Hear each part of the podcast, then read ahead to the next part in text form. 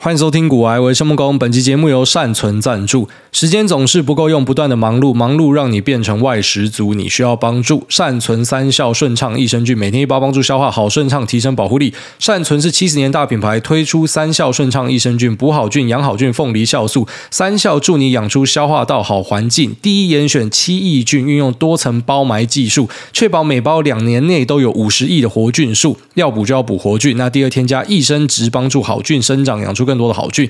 第三家凤梨酵素通过三效合一的善存益生菌，帮助调整体质，改变细菌丛生态，更提升保护力。而且它是水果风味，酸酸甜甜的，很好入口。记得随时补充消化道机能，从根本提升保护力。投资财富靠自己，投资健康就让善存来帮你。Momo 限时优惠促销，只有今天在 Momo 购买善存三效益生菌两盒，加码赠送星巴克百元礼券，以及牙周氏固齿护龈小牙膏。那详细资讯我放在资讯栏这边，提供给所有有需要的朋友们。好，那这一集大家可能会听到一些比较重的鼻音，是因为我不知道被我儿子传染了什么样的东西。然后快筛筛了之后，发现不是 COVID，但是比 COVID 还猛。因为像我自己中了 COVID 是没有任何感觉，是无症状哦。但是这个呢，真的是一个猛药哦。像我儿子是当天就好了，很快，他就是小发烧贴一贴就好了。那像我跟我老婆就拖了两三天都还没有好。那我猜测应该是要从学校带回来。你知道小朋友去学校其实跟他妈毒窟一样啊，但我觉得这个某种程度是提升他们的保护力，所以我是对这种事情不会感到反感。我觉得反正就大家赶快去互相传染一些东西，那大家身体已经变强，是很不错的一件事情。那我这样猜测是因为我去附近的药局发现说，小朋友用的那种额头降温贴干全部卖光哦，所以应该是最近小朋友有集体爆炸的现象。然后我老婆跟我讲说，要带我儿子去医院的时候，啊，下面的小诊所啊，然后看到也都是他的同学在里面。好，那有些同学家长呢，也是我们的听众了，好，所以我就祝大家小朋友都可以呃平安的度过这次，不知道是发烧还是什么鬼东西，反正大家应该都没事情啦。最难的考验我们都已经经历过了。然后昨天有发生一件很好的事情，也一样这边跟大家分享一下。反正这是我送走的第二只狗了，那是我们的听众哦，所以两只狗都是听众，反正两只都是流浪狗，一只是开车去公园，突然他自己跳上车子，然后呢，搞得像这是他的车子一样，看起来是被弃养的啦，因为他可以这么熟悉车子，然后知道怎么样坐车子，看起来是被人家抛弃的狗。那这只狗呢，后来就被一位听众给认养走了。然后后来另外一只就是 Happy，Happy 这只狗我没有去接触啊，都是我老婆在安排。反正他跟狗保姆之间，呃，有去沟通，然后不知道为什么就弄了这一只狗出来，然后在路边捡到的。那狗保姆呢，已经养了很多只狗了。那我们家呢，像我是觉得不要再养更多只狗了。因为最主要考量是我们根本之后不会住台湾，我都不知道。然后再来就是说，我们每年都要去欧洲这么多次，所以我就觉得养狗会很麻烦。所以其实像是秋口那时候要养的时候，我都觉得很麻烦。我就觉得说，哈，不要养狗。那他妈如果三年之后，好了，就让他养狗，因为看得出来他很想家，所以我希望让他有一个寄托的东西。那这一只 Happy 呢，他一直跟我录，因为他说他没有家什么的。然后录半天，我就跟他说不要不要不要不要不要。然后最后面在晚上。跟秋口坐在那边啊，我在玩那个 Red Dead Redemption，然后秋口坐在我旁边，我就看一看秋口，就突然想到我老婆跟我讲，她说对你来说，你可能觉得很麻烦啊，你可能觉得，因为他也知道股票赔钱嘛，今年赔钱，他说你可能觉得你赔钱，然后你要有支出，虽然这支出没有多少钱，但你就觉得要花钱，所以就很不舒服什么的，就对你来说有一些麻烦的事情啊啊，你要遛狗什么的，但是对他来讲，他就多一个机会，他有一个家啊，他有地方可以睡觉。那我觉得老婆是一个他很有同理心的人，好像什么。打雷，今天林口他妈打雷打到很像妈索尔索尔要来登陆了一样，我就把窗户打开，因为我超喜欢下大雨跟打雷，我很喜欢那种外面天有异象，最好哪天陨石砸下来，这是我最想要看到，就是我要看到那种这种世界很混乱，我很喜欢这样的感觉，就把窗户全部打开，然后他就把窗户全部关起来，要说秋狗会怕啊，就是这一种，反正他就一直观察动物的反应啊，秋狗今天看起来很忧郁啊，你带他出去一下什么的。然后他一天会遛狗遛好几次，非常疯狂。像我朋友的狗就是什么吃喝拉撒都在家里，有时候他妈的一整天都不会出去，哦，可能两天带出去一次这种这种哈扣的。那像我们家的狗呢，一天要出去三次什么的。那当然有时候我老婆她照顾小孩比较忙，什么就变成我要带。可是同时呢，我白天在做台股，晚上在做美股，我就会觉得最近很忙了，就没空。所以我有时候就因为这样子会跟他有一点小吵架，就说你你自己要养的狗，你自己带去什么的。好，反正就是搞到最后面呢，我觉得。呃，我自己太爱计较，因为那根本就小事情嘛。啊，他也帮你生了一个小孩嘛，虽然小孩是两个人的，可是我还是一直强调，生小孩是你老婆拿命去拼啊，就是他去满足了你想要小孩这件事情嘛。那所以你去帮他他妈遛个狗，到底有什么东西？所以我后来想想，我自己是还蛮自私的。然后又看到秋口那一脸可怜的样子，想说，干，如果他今天在外面淋雨没有家，很可怜，又被人家赶。很多社区看到狗就把他赶走，像狗是他妈什么垃圾一样，觉得啊，好好可怜哦，我就去把这 Happy 也带回家好了。我就传一个讯息给他，虽然传完马上要后悔，我就说好了，你 Happy 如果找不到家人的话，你就把他带回家。然后，就就很幸运，隔天又找到，那又是听众。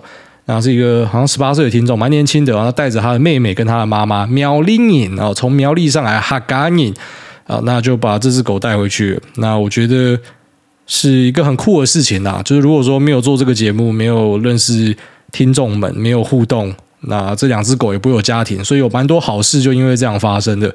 那是一个蛮神奇的现象。可能是我老了啦，就觉得有点那种多愁善感，就觉得啊，这种事情的发生真的是很可贵哦。那也谢谢这个。哈嘎嘎挺，然后出来把这只狗给带回去。因为黑色的狗呢，真的在台湾是非常难送养。如果你有认识收容所，就会知道他们会跟你讲，黑色的狗没有人要了，因为太常见了。那大多数人去领养狗都会想要品种狗。那强调我不怪大家，反正我知道有些人就喜欢漂亮的狗啊。那黑狗呢，一定是排在最后面啊。大家会先问品种狗，没有的话就就按照顺序。虽然干我们传统不是讲说一黑二黄三花四白嘛，啊，那个是好吃成。干！我现在在多愁善感的时候讲这种干话，我就是很常会真的脑袋他妈打结。好，反正总之就是黑狗大家不喜欢嘛，那呃很难送，所以可以送出去呢，我觉得是很赞的一件事情。那我当然也可以相信，从现在开始一定会一堆人拿黑狗，然后叫我要帮忙送哦。如果有看到，如果有时间，我就会帮忙哦。其实我就是尽力啦，我也没有办法说什么把整个精力都投入在里面，因为呃要弄的事情真的太多了啊。所以啊，非常谢谢这两位听众啊，就是他们。呃，过去，然后跟现在，那各带走一只狗哦，这个真的，呃，对我老婆来讲，她是非常非常高兴的。那老婆高兴呢，当然我的生活就变得好过哦。所以呢，谢谢大家。好，那我最近看了一些讨论，我觉得。好像很多人没有全局观哦，这个是你做股票一定要知道的。就是你当然不用说装他妈一堆荧幕，然后跟我们一样啊，每天开盘前去看一下日本股市、韩国股市表现怎么样啊，然后中国股市开盘也要看一下啊，然后之后呢，下午要叭叭叭，就是你当然不用看这么东西，可是你至少要知道说，就是你现在位处的市场它的状况是怎么样。那最明确的方式就是直接看大盘哦，大盘就是你的 benchmark。所以其实很多人他没有搞清楚状况，就是因为我看到很多人还在问一些很奇妙的问题啊，为什么这支 IC 设计会跌啊？为什么联电会跌？为什么啊环球金跟台胜科会跌？为什么什么会跌？为什么什么什么什么会跌？不是你干脆跟我讲什么东西没有跌？好像他的问题是你跟我讲什么东西没有跌？呃，那个耀华药跟远传没有跌，好，那个是因为啊，怎么讲？那个就是小标股啊，那就是我们讲的小鬼股啊。反正有人要玩的时候，那种东西就可以上去。那像耀华药，呃，对了，他现在是喷得很凶，没错。那很多人说张俊宁是股神，对，他进去的时间点真的很漂亮。可是你说他最后面是不是一定会赚钱？还很难讲哦。还很难讲，因为它是私募，所以私募会锁三年哦。三年之后，股价还在不在这边很难说。因为呃，台湾的什么浩鼎啊、基亚啊、中裕啊，哦，然后什么北极星啊。啊，然后还有之前的什么泰福啊，就是很多都是有这样子的状况啊，拉一波，然后之后就随安第一排，就再也回不去。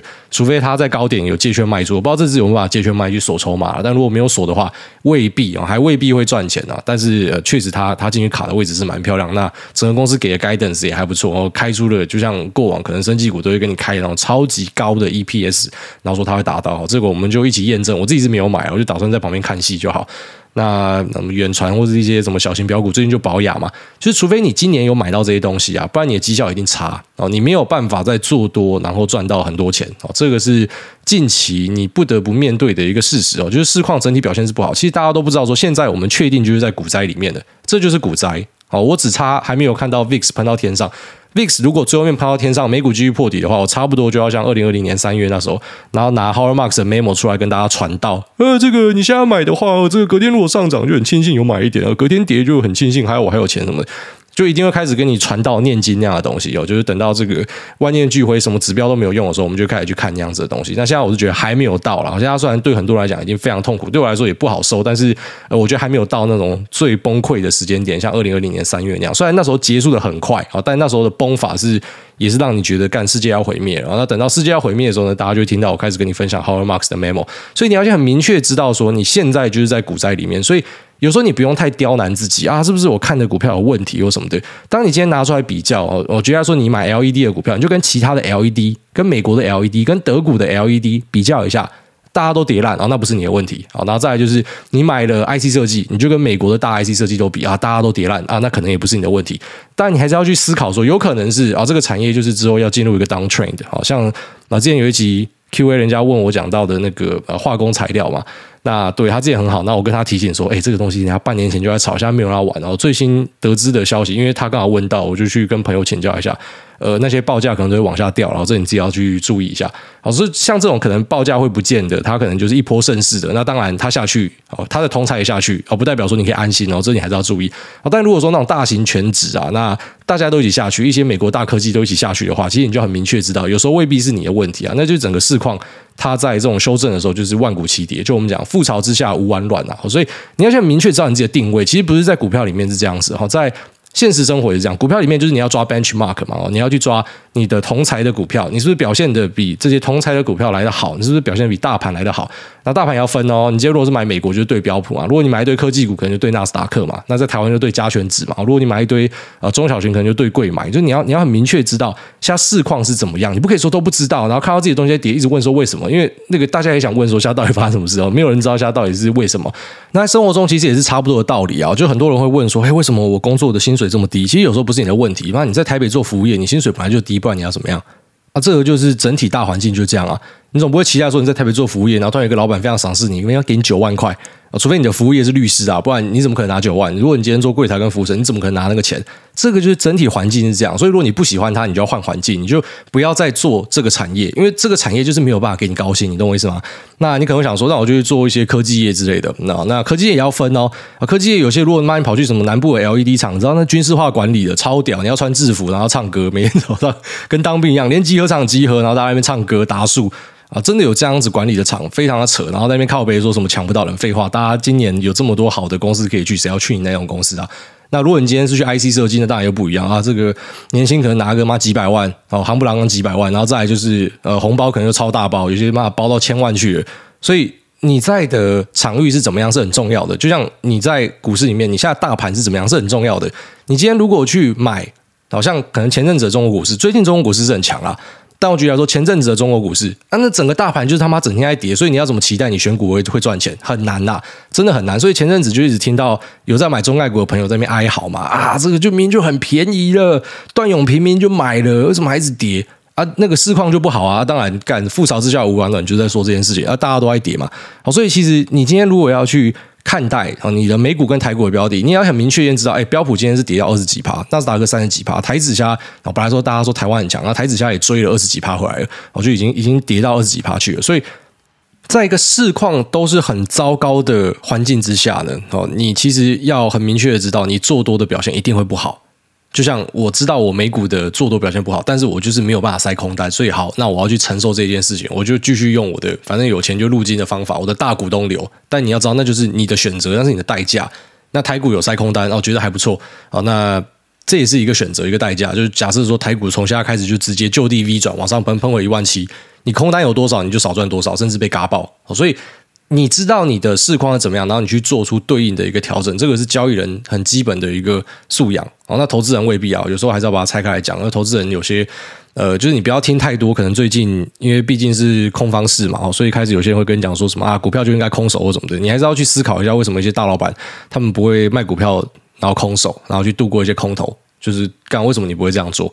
那你要去想通这一件事情啊！哦，其实每次在这种场域，就会开始有些人会提说，呃，你应该先空手怎么样的？好，那当然，如果我可以很明确知道它会跌到什么时候，废话，我绝对空手，我一定空手到那时候再买进。问题就是因为我们不知道。哦，所以你可能就是适度的，你一定要曝险，你一定要承担一点风险，你才有可能会有获利的可能性。好，虽然可能现在真的非常难熬，讲这种东西未必大家听得进去，但是一样啊。好，反正每次都是要经过一些事情的考验，然后你才会学到一点东西。好，大概这样子。好，那昨天我觉得发生最大的事情，并不是呃美股的奇迹之日啊，反正就是盘前大跌嘛，然后之后后来就一路拉拉拉拉拉拉，妈妈直接射精射到天上去，呃。其实现在对于这种大绿棒跟大红棒，我相信很多人都觉得很茫然的哦。今天如果追进去，明天又要停损，不是只有你们啊，大资金啊，然后一些呃白赛，其实他们也是遇到一样的状况。因为我们身边的朋友大家都会交流，反正你只要看到大根的，就还是要追进去，这个就是纪律的一种展现。那只是追进去之后，哦，risk con 之后，可能隔天又要把部位砍掉，就很尴尬。所以最近很多人真的都一直在做这种追高杀低的东西。那没有人知道真正底在哪，所以能够做就是不停的 try and error，只是在 try and error 过程中，希望本金不要喷掉太多。当然，一般人不用做到这么极限。然后一般人，我觉得反正你觉得够便宜，就开始慢慢买。哦，这个是一般人才可以办到的。那昨天最大的事情呢，就是原物料价格的集体崩落。哦，其实前面就已经开始软屌了，只是在昨天算是加速表态往下撞。哦，特别是最有指标意的西德州原油 CL 期货呢，是往下喷的八趴多。那这个月是喷掉了十四趴，布兰特呢差不多是九趴多，这个月喷掉了十二趴。天然气呢这个月喷掉四十几趴。好，所以其实原物料就像我们之前跟大家讲啊，怎么上去怎么下，而且下来的速度会很快。但像我自己是没有掌握到，那我看有些人有掌握到了，恭喜你啊，真的是很厉害。像我自己是抓不到这样的转折，所以我只有在呃战争的时候去撸了一下小麦嘛。但是你说做下来这个我真的办不到哈，所以我就是 skip 哦。反正你做不到的交易就不要做了啊。有些人有做到就恭喜发大财。那原物料反转的速度真的是飞快哦，这个往下跌的幅度呢，有时候会超乎你的想象，就跟当初它是怎么样上来的一样哦，就是会超乎你的想象。那再来就是金属的部分，我觉得黄金是最令我意外的，就是发生了乌俄战争啊，那这么多的不确定性，或者说通膨，可是黄金它一直都维持在一个低迷的状况，哦，是没有什么跌啊，但是也没有涨。那这跟我们的经验是有点背道而驰的啊。那 Seth Klarman 在一个访问里面有提到说，在这种不确定的状况之下，可能有战争啊，可能有一些呃价值的错置跟混乱的状况之下，他会选择黄金作为他的配置。那其实我自己也会这样子去看待它，所以之前有跟大家聊过说，当一些呃最坏的剧本产生的时候，黄金可能就是一个避风港。但是目前看起来，黄金是没有什么表现的，但它也没有跌啊，它一样一 r 是负一趴多，基本上就是没有在动。但是在昨天呢，是直接下去了二点多趴，以黄金来说算是蛮多的。那白银呢，三趴多也蛮多的哦，但这个一般我们不太看。那我们看铜哦，铜就是一个很重要的金属，在工业上呢，那它是非常泛用的一个金属，也是非常必须的一个金属，不管是用在电动车，还是说一些电零组，特别是你有投资台湾的供应链，PCB、铜箔基板、铜箔一些呃电零组件，铜都是很重要的东西，散热啊什么的都会用到铜哦。所以当铜的价格下来，算是一个很好的消息，大家的毛利就会有效的改善。已经有很多厂商在那边靠，比如说铜的价格一直上来，他们毛利呢贡献不出来哦。所以铜的价格下去呢，那当然。对大家的呃财务状况来说，一定是会有很显著的改善。那昨天是直接跌掉两趴多，这个月跌掉二十几趴，这是蛮屌的，蛮吓人的。虽然呢，今年智利增产，然后我们可能觉得这个铜的供需状况本来就会改善，只是现在这种加速下去呢，那我觉得啊，非常有机会在二零二三年看到铜的状况会好转哦。那如果真的有好转的话，哦，真的价格压在下面的话，那可以注意一下这些公司的毛利变化哦。那铁矿石的部分呢，是跌了二十一趴，这个月哦，那昨天也是跌掉三点八趴，非常吓人。那再就是农产品的部分哦，黄。小玉就是在战争的时候炒很凶，特别是小麦。那因为乌克兰是很大的粮仓，俄罗斯也是啦，所以小麦价格算是喷的蛮多。那伊朗艺人呢还是有二十七趴，但是这个月就跌掉了二十七趴。好，所以其实，在小麦的部分呢，已经回到战争前。然后应该说，很多原料的状况都是回到战争前的。那昨天是跌掉了四趴多。那呃。黄豆的部分昨天是跌掉三趴，这个月是跌掉了七趴。好，所以像我们注意到这些原物料价格都往下跌，那我觉得它就会非常有效的去改善通膨的状况。那但是物价有其僵固性，所以那些已经涨上去的面包啊、面条啊，或是。一堆什么有的没有的死人骨头，可能那个价格就是不会回来，但是它不会恶化，不会再继续往上涨了啊！这应该是我们可以这样去期待它，所以对通膨呢会有所帮助，会去抑制它，不会让数字再往上冲。但是现在其实很多人去解释这个，会把它解释成是衰退啦，然后就让他们觉得这个就是衰退的铁证啊，就是因为会衰退，所以呢，呃，工业用的、民生用的。商用的，或者说运输用的啊，这些油啊、金属等等的，那他们的价格之所以会掉下来，就是因为已经没没有人要用了，所以呢，呃，这个东西的价格才会失去支撑，才会掉下来。所以要把它视为一个衰退的铁证。你会觉得很有趣的地方，就是前面大家在看待这件事情的时候，其实会把它往正向的方式去看待啊，这个是通膨好转的一个迹象。但现在大家去往不好的方式解释哦，所以其实同一个事件呢，在股票市场里面很常会有两种截然不同的解释方式。那对我来说呢，其实我还是会尽量把事情去往正向的方式解释啊。所以我觉得童子贤讲的东西蛮适合我的，就是他说，呃，不管怎么样的坏事呢，其实可能背后都有他的好事会产生哦。有人受害。就等于有人受惠哦。虽然可能受害的拍谁啊悲剧哦，可是就一定会有人因为这样子有有好处啊。所以我会倾向去看好的部分啊。所以我整个心态上是比较偏多头的部分。当然，如果你今天是偏空的，那当然你就可以去抓一些机会哦。那个是每个人的视角不同，看到的机会就不一样。那我会觉得说，这可能可以导致这个 CPI 数字开出来就没有这么差。那联准会可能就不用这么强硬。那不用这么强硬呢，可能就让这个呃经济现在不要讲硬着陆啊，现在可能是脸着陆哦，脸着陆的机会可能就是降低一点哦。那衰退就算真的发生，可能就是一个短期的现象之类的。我会倾向这样去看待它了。那大家可能有些人会用坏的方式去看待它，反正是个人选择。好，那既然我们都聊到价格部分，我就跟大家聊一个我觉得也是蛮有趣的话题啊，就是台湾的电价上涨。其实电价上涨呢，当然对于大多数的人哦，根据政府的数据，几乎大家都不会被影响哦。可是我就是会被影响的，因为用电大户啦。干我明明就没有在家里挖矿，我也没有干嘛，我就只是吹冷气吹二十四小时，然后开着电脑。但是我那个电呢是呃用电大户的水准，就是我会被涨到就对了。那我有在我的脸书贴出来。结果大家都说家里的用电不应该这样，我们营业用的都没有这样子哦，所以他们就很认真帮我分析。那最后面的结论就是，我家可能可以拍那个《怪奇物语》下一季哦，应该是有什么奇怪的东西把我们家的电吃掉，不然不可能啊，干怎么可能这么多？然后这个我有空再研究它，因为那电费我平常都是用自动扣缴，所以我根本就不知道我们电费多少钱。那只是因为看到那个涨价的，我就啊调出来看一下，哦干，因为我自己用电大户这样。好，那其实当然台湾有很多用电大户啊。其实那种呃，你可以很直觉想象到，像什么 PCB 啊，啊，那什么什么钢铁厂啊之类的，啊，矽晶圆厂啊，好，这些可能就是用电大户嘛。那我们今天去评估这些用电大户，它会受到涨价的影响的时候，当然最好的方式就是公司直接跟你讲。你看他法说会不会跟你讲，或者说一些小厂，那如果有跟你讲，这是最好，就公司直接告诉你数字，这是最好。那如果公司没有跟你讲的话，你自己可以做一个推敲了。首先第一件事就是你要先去知道说，你看的这家公司它在台湾的厂房占比有多少？因为我们今天讲涨价讲台湾的电价嘛，好，所以说在台湾是百分之百，那这个就很好算。但如果说台湾的产能是只有十帕的话，那可能就比较难算一点，就你那个比例要抓一下。那我这边就给大家一个大概的数字，一个大概的 margin，就是没有很准确，那你可以稍微参考一下。那 PCB 厂他们算是用电大户啊，所以有机会可以碰到 double digit，就是两位数啊，可能会有十趴的获利影响。就是在这个工业电价假设涨十五趴的话，他们可能是受到冲击最大的一环。然后再来就是钢铁厂，钢铁厂有机会看到三到五趴之间，哦，就是它会受到呃这个电价上涨也是显著影响，可能排第二名啊。那在后面呢，可能就是晶圆代工啊、记忆体厂啊。那他们也会受到影响哦，细菌原厂也会，就这些也是用电大户，但是他们受到的影响可能就落在一到三趴、四趴之间，好，所以你可以大概去推敲一下它的获利会被吃掉多少。可是我觉得最难的地方就是现在有同时间很多线同时进行。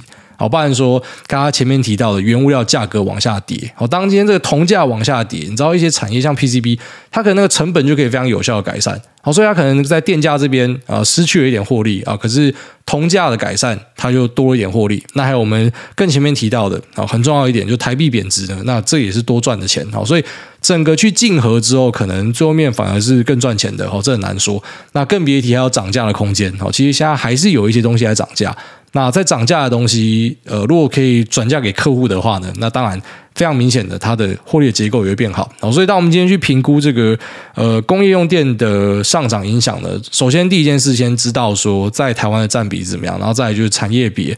那产业别之后呢，还要知道说其他各项的冲击跟影响，就你不可以只单纯的去 factor in 呃电价的影响，它可能有呃汇率的加分，它可能有原物料下跌的加分哈，所以未必会造成很大的冲击。那即便最大冲击的，我们可能就看 double digit，但是在汇率的抵消之下，可能可以去抵消掉呃这些冲击啊。好，所以在这边稍微跟大家讲一下，我目前对于这个台湾工业用电上涨所造成的影响的看法。好，那最后面呢，稍微聊一下，就是在接下来假设哦，假设我们今天有看到反弹的话，那大家会怎么布局？那首先呢，有些人会选择抢反弹哦，抢反弹首先要抢的东西就是跌升的成长股，你不要挑到价值股哦，没有人会去炒价值股。今天要抢反弹，一定都是抢那些 P ratio 可以给比较高的东西，IP 矽智财、IC 设计或者一些小标股哦，这个是大家抢反弹会首先要抢的东西。那这是强反弹的范畴啊，就是我觉得大多数人可能做不到这一块，但是我们就稍微提一下。那如果说今天要去找一个，就是假设说今天牛市回来的话，什么东西可能是牛市的地方？那当然我们第一个要考虑的还是题材哦，题材性要很强所以现在最旺的东西什么？可能就是伺服器跟呃车用啊，它是最旺的。但其实市场上有些人看法会不一样啊，就是他知道它是最旺，可是因为它前面有套一些冤魂，所以这东西未必它会最会涨。那这个可能大多数人就无法参透。我这边稍微跟你说明一下，就是什么叫冤魂呢？那我们都知道散户有一个很坏的习惯。我这样讲下去之后，应该很多人会觉得自己有中枪的感觉。就是散户呢，他买进一个标的，下跌套牢嘛。那套牢之后，今天假设开始重新回到上涨，他只要涨到他的成本价，干这个家伙一定马上把他的东西卖掉。就算他懒趴稍微大一点，好，涨到他成本价往上一点，可是他只要一回吐。然后他又快变负的，他就马上把它卖掉，所以这个就是我们讲的套牢卖压。然后，今天这种套牢仔，他今天假设这个价格上来推到它的成本位置，他其实很多人就会直接把手上的东西抛掉。所以呢，如果今天一家公司它没有足够的利多好消息，或者说很棒的营收跟获利，可以去。把这个股价更用力的往上推，要比之前更用力哦，就是之前开过的消息都不算了哦，所以我们之前知道很好的，那已经不重要。现在有没有可能会击败我们的预期？我们要看到的是它可能会击败我们的预期。那就算有击败预期，这个数字要够好，够好才有资金进来，因为大家都知道，妈干前面套一堆人哦，所以可能未必会想要。第一手去帮大家解套哦，这个是一些大资金的心态会这样，就是他们可能不会选那种上面有重重卖压的，可能已经骂跌掉四五十趴了，他不会第一个拉这个。好，这就像是我跟大家聊到说，成长股，我觉得啊，就算它会回高点，它一定也不是这一两年的事情，它一定会需要一点时间哦，除非它真的有超级强劲的力多。但以整个族群来讲，它可能需要几年的时间。那其实像现在很多跌翻掉的公司，我觉得他们回去高点应该也需要时间，并不是它不好，就只是单纯的资金就退散了嘛，资金就退潮了嘛。所以资金要重新回来的时候呢，你这个力度一定要够强。就算我们可能前面知道啊，server 跟车用很好，可是如果它还是跟以前一样，然后没有什么新的急单或是呃新的契机跟改变的话，未必资金会想把它退回原本的位置，因为退回原本的位置，等于是要帮前面那些他妈套牢再解套，这可能很多人不想这样干，所以大家会怎么样看呢？他们可能会挑一些之前没有炒过的东西。所以，如果我们今天在看 PCB 的话，我们都知道 ABF 在过去是整个市场最爱炒的东西吧？它还是很旺啊，它还是会旺到二零二三、二零二四啊。它的呃供需虽然会稍微拉平一点，可是还是缺嘛。但是我觉得市场可能就不会率先去拉这个东西。如果今天要拉 PCB 的话，可能就会拉一些之前没有炒过的东西，像是 HDI 板。我觉得 HDI 可能就是有机会的，或者一些软板厂。哦，因为上面套牢卖压是比这些 ABF 小很多，即便 ABF 的条件很好，但我会觉得它啊，可能在第一波反弹，你要知道第一波反弹就是万股都会反弹啊。哦，就是我们如果真的看到春天回来的话，什么猴子都会涨啊，妈全部都飙就对了。但之后就会开始带开，好，开始涨跌互见的时候，就是回到正常的行情。那我觉得这些上面有重重卖压的，应该就是会被大家嫌弃的，就是不会第一波拉着，会拉前面没有涨过的东西。那除了刚刚举例这个 PCB 之外，有什么东西是前面没有涨，但是题材性还是很强的呢？我觉得是低轨道卫星。低轨道卫星是一个，但是当然它的营收占比跟贡献都不多，哦，所以它可能是比较偏向一个题材性的东西。所以我相信可能有一些资金会去推，但是未必可以把它推得很高。那有什么是可能会有实际贡献的东西呢？就是我们之前有一直跟大家暗示跟提到的 VR。哦，一样嘛。我今天又提到标的，如果你不爽的，就妈的每个都进去放空，VR 的股票全部进去放空。但是我今天讲 VR，一般都不是跟你讲宏达电啊。我知道大家喜欢买宏达电，但我比较不喜欢看呃 VR 的品牌哦。品牌厂我比较喜欢看的是呃，可能就 Meta 会稍微注意一下，可是其他我比较不会去注意，因为对于这些大公司来讲，像是 Meta，像是 Apple，或像是 ByteDance 哦，字节跳动，可字节跳动你买不到嘛，那。这个 VR 的营收呢，它的占比并不是说很大，所以它并不是一个重点。在我来看啊，我可能会去注意电零组件。那这些参与的人现在越来越多，像是 Apple VR，那 Meta 的 Oculus。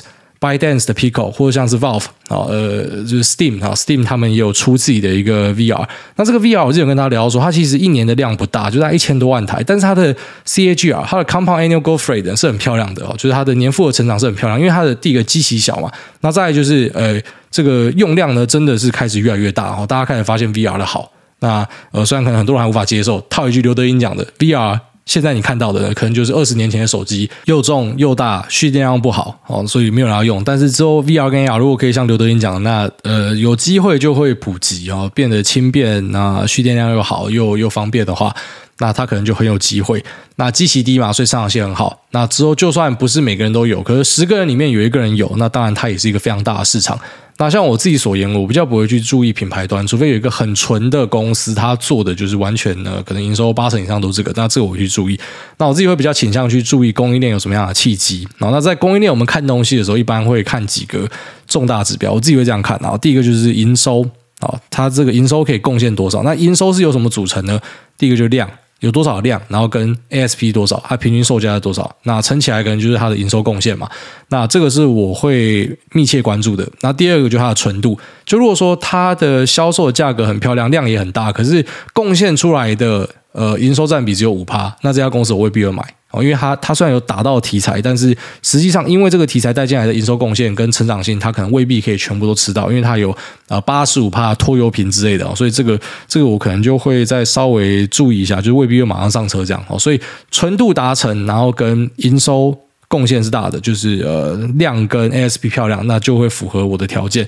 那我自己稍微看了一下，我觉得有机会的东西啊，第一个就是镜头，镜头真的非常有机会，因为 VR 用到的镜头量是很大的，像是 Meta 的 Project Cambria 或是 Apple 呃谣言中的那个 VR 头盔啊，我看到了一些谣传的设计图啊，那上面显示呢，这个镜头量都是很多的哦，是双位数的，所以这个贡献可能就是蛮卓越的。虽然它的单颗镜头未必会贵。哦，因为跟手机那种高阶塑胶镜头、七 P 镜头比起来，那个毛利可能比较低一点，可是它可能以量取胜啊，它一个单体用到的量是比较大的，所以就算整体 VR 的量没这么大，可是镜头的量是大的，所以诶未必它贡献度会输手机太多哦，所以这个是我会看的，就是镜头的量有可能是一个很棒的契机，然后外加镜头厂或者说镜头相关的东西，其实前阵子并没有真的很用力的在炒作它们，然后再另外一个呢就是 CIS。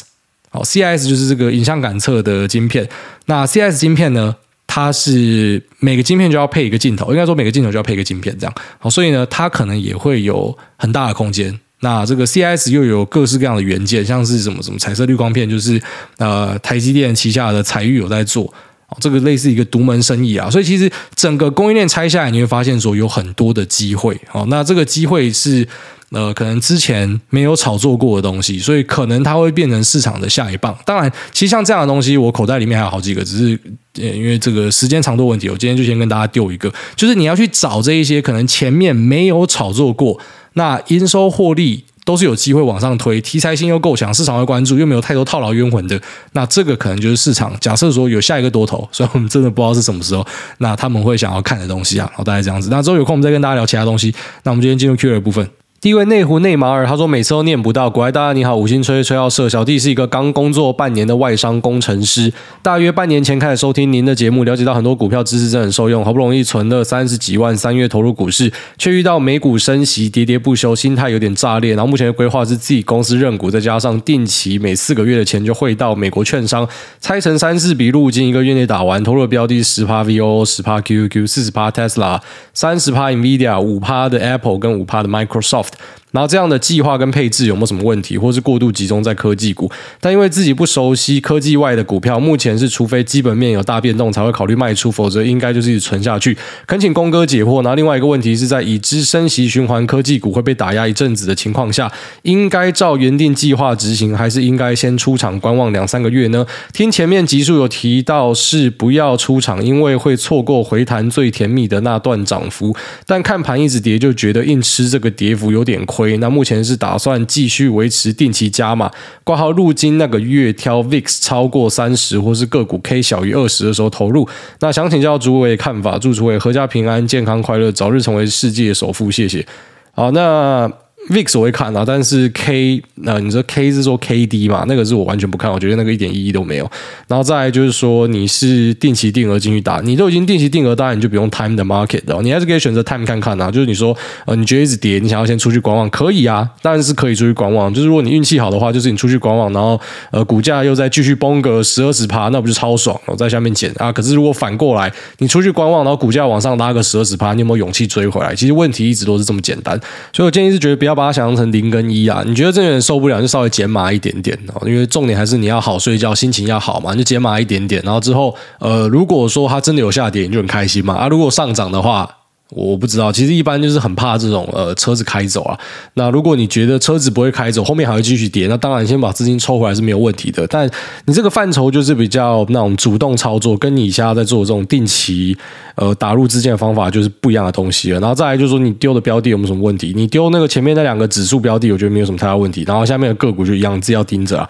好，下面杰克生龙泉，他说：“我的天呐，这是什么优质神节目？来到你好，我是气氛仔，会知道你的节目是我妈介绍的。从去年年初开始听你的节目，那不知不觉听到现在。关于你平时闲聊的心法，对于我有莫大的帮助。非常感谢你分享的所有事情。那最近我创立一个 IG 的账号，Readbook 点七二七，内容是分享我自己平常看书觉得对自己有帮助的几段句子。那我希望自己也可以像你一样做自己的事情，那却也意外的可以帮助到他人。最后祝来到全家幸福平安，能过着自己最想要的生活。谢谢，好，感谢你。下面有这个 Pancon 二零一，他说让子弹飞。”感谢诸位每周两集的股市实况更新，实事求是的精神让我在股海冲浪的时候无时无刻想到诸位的谆谆教诲。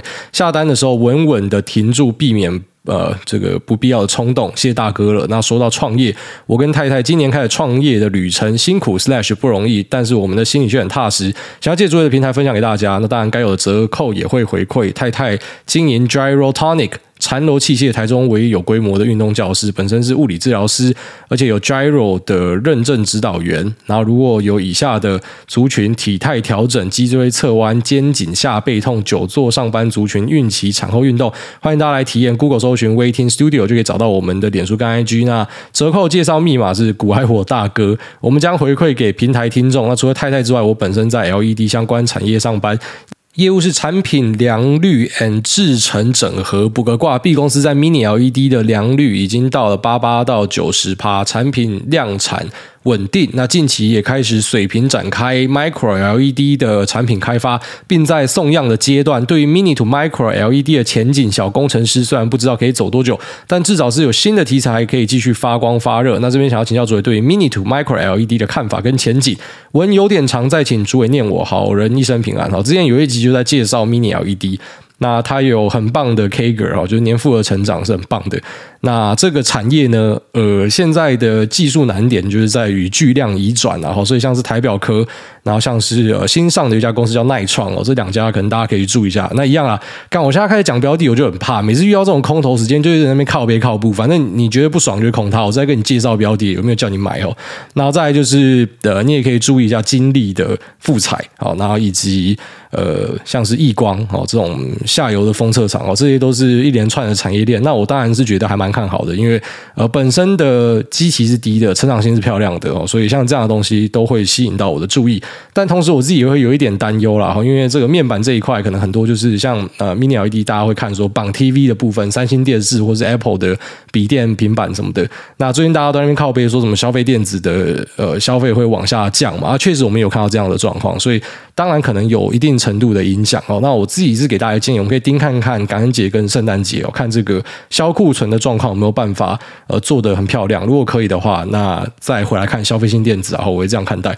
然后再就是这个呃整个 mini 跟 micro LED 产业，我觉得大家要去往那个技术水平比较高的地方去哦，像金立这种，就是可能在中国的竞争之下，它会比较容易。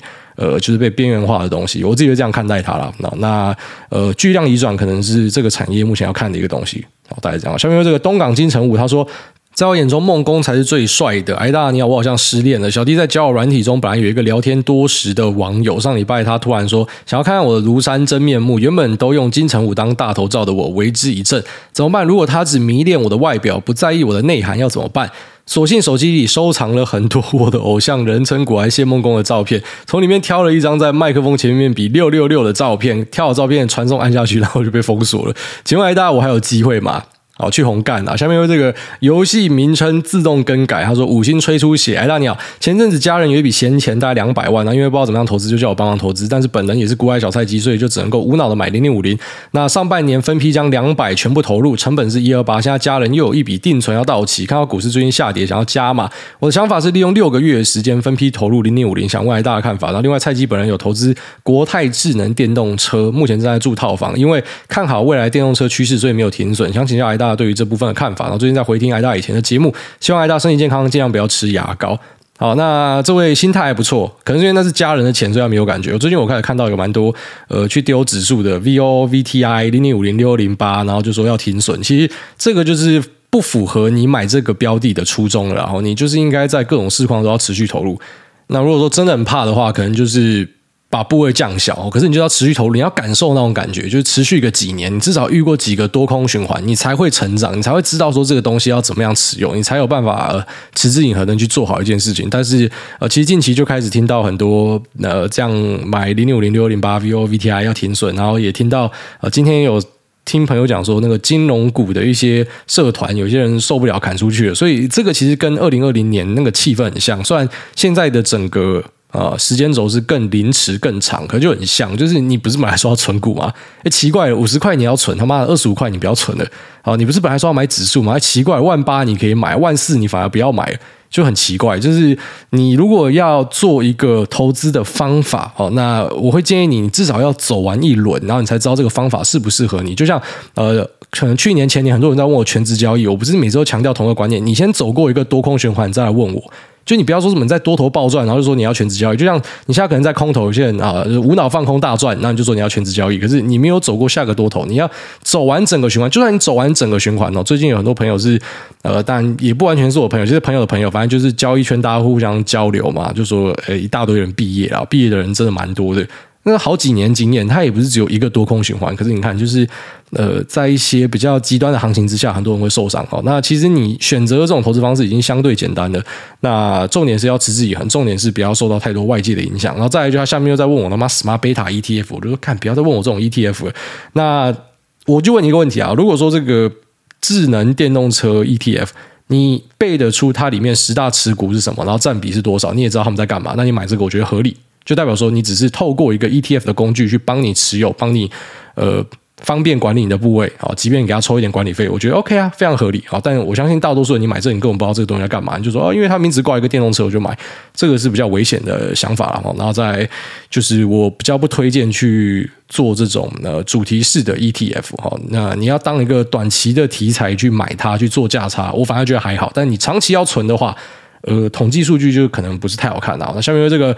阿贵飞高高，他说再帅都扛不住。哎，大家你好，五星吹捧。那我是指数仔，长期投资者，都买美股标普五百。有个问题我想不通，如果顺利我三十年后退休，因为每年生活费、美国股息都配的比较少，那我不断的卖股票，是不是总有一天会被卖光？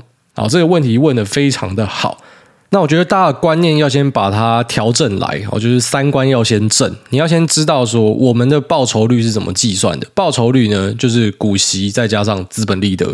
这一起算进去，这才是你的报酬率。所以，像最近的台股啊，最近的台股大多都是贴息。什么叫贴息？贴息就是说它配息给你之后，啊，股价就没有回去了，还没有填息啊。好，那这等于是你拿了股息，可实际上呢，你是赔了这个价差。所以在短期上，哦，就至少以这几个月来看，我们可能就觉得，哦，这个就等于都是在赔钱。所以，如果说你可以悟懂这个道理的话，你就会知道，我们今天看美股的报酬率，我们就是看它的总报酬；我们看台股的报酬，我们就看它的总报酬。所以，台股的总报酬是怎么看的？因为呃，台股它很习惯配很多的息哦，所以我们会看一个叫做发行量呃，这个加权含息报酬指数，好像是这个名字哦，目前可能是两万多、三万多点。那为什么会这么高呢？因为它把配息回推回去哦，这个才是你真正的报酬率。那美股的话，其实也可以这样回推，只是因为美股的股息很少，所以一般我们就不会刻意去做这样子的回推。所以你悟懂这件事情之后，你就知道配息给你对，虽然看起来你的股数没有减少，可是你可以想象成是这个就是你卖出你部分的资产来做提领，好，它其实是差不多的一个观念啦。那有些人心态上的时候过不去，那没关系，你就可以选择就买台股嘛，啊，它会配息，至少我那个呃单位数都是差不多的，我就知道完全的单位数都不减，然后这样子持有啊，你要这样想也是可以啊，但其实我跟你讲，这是一样的概念，就是你去做美股做台股，其实你就可以想象成都是慢慢的这个资产就是要兑现出来，你退休就是要花用的，他就会把它。拿出来花啊！那我们之所以有一个 four percent rule，就是你把它拿出来花，那按照这个指数长期的报酬呢，还是可以维持它的规模，然后让你在退休的生活无虞啊！所以 four percent rule 或是更保守一点，我们之前有跟大家分享过那个趴数去稍微做一下调整，这个还是蛮适合大家的。那像之前我们在分享那一集的时候，是刚好指数还在高档嘛，所以诶那时候有什么 AQR 或是一些研究单位，然后就发出来说啊，未来指数的报酬不好。可是你看到现在指数跌掉三成，所以诶空间又出来了。有有时候股票是就是这么的神奇，好，所以其实对于一个退休的人来说，你本来就会有这种所谓的提领的计划。那提领的计划可能是借由股息，可能是借由卖出部分的资产。可是你不要觉得说卖出它就不见了哦，因为你今天一直卖出，可是标普指数它连年也是持续上涨嘛，你就相信这个市场会持续扩大嘛。所以就算你的股数变少，可是你的总价值可能反而还是变高的哦。如果说你有呃去把这个 four percent 或者什么 three percent five percent 看你是多少的百分比去算你的生活费，你没有花超过那个的话，那指数长期上涨的前提之下呢，啊，其实就算你的股数变少，你的总价值还是会变高哦。大概这样子啊。下面这个 Adam 他说。Life is too short to waste a second。那艾大好，我是一位上班通勤兼必听频道的听众，想听艾大分享平时是怎么样训练自制力的，然后做好投资时间分配规划。不瞒你说，我也一样喜欢投资跟打电动。但我们的其一差别是，我在下班跟休息时间会花过多的时间在电动上，而压缩到应该主动找投资资讯，然后关注未来产业 guidance 的时间占比。然后目前在电动跟关注投资资讯两者的时间占比是八十趴跟二十趴。目前是二十八岁，然后在数位产业。未来暂不规划全职投资，预计是主业加副业，然后投资配置在市场持续累积资产。目标期许未来三到五年可以像艾大一样，将个人的投资观点跟经验向周遭有潜力的人分享，帮助在乎的人达到财务目标。那我希望可以学会牺牲 slash 或是压抑享乐时间的方法，而专注在对未来有发展性、挂好投资的事情上。那纵使牺牲玩乐跟享乐时间，我也希望可以达到呃财务目标。感谢艾大解惑。呃，这个问题问的也很不错。那首先就是你刚刚说你打电动的时间跟投资的比例是八十二十。最近如果你拉到一百跟零的话，啊，反而可能比较好。那完全不屌投资的东西，全部都在打电动，呃，今年绩效可能会不错，因为今年真的是一个很不好的年啦。那当然这是今年是一个特例嘛，敢就立个 flag，搞不好明年他妈就是今年二点零，一个更可怕这样。我们先不管。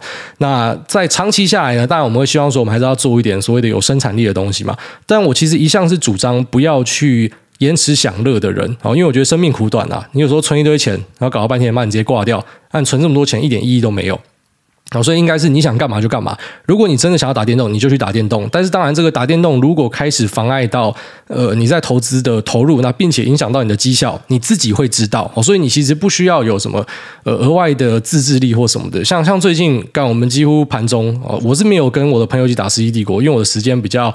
呃，怎么讲？就是没有办法像过去那样子，反正我整个白天都可以混啊。现在有时候要看一下小孩要干嘛的，哦，所以我已经很久没有跟我们呃那些群友打电动，他们还是会打，我就玩自己的，我就打那个 PS Five 这样。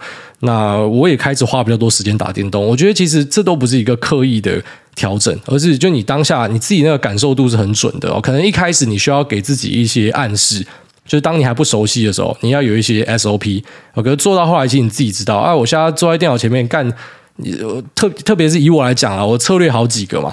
那其中有一个呢，就是用股期去打短线的啊，这种短波段。那同时呢，呃，反正会有一点那种很大力进出、很大力出场的的做法。可是最近根本就没有东西可以做啊。那其实占掉我最多时间的东西。然后最近干根本没有这样的东西可以做，所以就很闲。好，所以其实闲下来也未必是坏事啦。哦，你只要动机还在就好了，因为你自己会去做到调整。像有时候我看到一些呃真的很有趣的东西，我可能就连续看个两三天，然后我就完全没有在打电动。我从来都不会有那一种呃刻意要去调整时间或什么的。所以我的风格可能跟一些人比较不一样。有些人是很讲究说要有呃非常严格的纪律，但其实我是一个很随性的人。好，所以我只相信我自己的感受度，大概这样子啊。下面这个习近平最牛，他说我不是套牢，我只是买在最高点。那艾大你好，请问投资的个性会遗传吗？前阵子小弟正看着我的 ARK 损益思考人生的时候，想起以前的一段往事。十一年前我还是高中生的时候，某天我在打魔兽世界和工会刷副本的时候，我爸走进房间，喜滋滋的和我说他买了几张宏达电。那时候的我不太懂什么意思，也不确定它成本多少钱。但是那天之后，我再也没听过他提宏达电三个字。那我想损益应该是不好说。然后我再看看看我的 ARK，好像忽然懂了什么。请问投资的韭菜性格会遗传吗？还是纯粹我爸和我同样受不了阿姨 no 诱惑而言呢？哦，而已呢。好，那呃，其实你爸爸应该有记得去拿纪念品吧？好像宏达电给的纪念品好像都还蛮不错的。然后再来就是说，然后爸爸可能追高买了宏达电，然后你可能追高买了 ARK。其实我一直都觉得，呃，去追高一些标的并不是错的。虽然我比较少在节目讲这个，我可能啊私下跟朋友聊天，我都会稍微跟他们提点一下，就是我觉得这没有错。你知道，真的有很多人的操作方式就是追高杀低，他就是突破才要进场。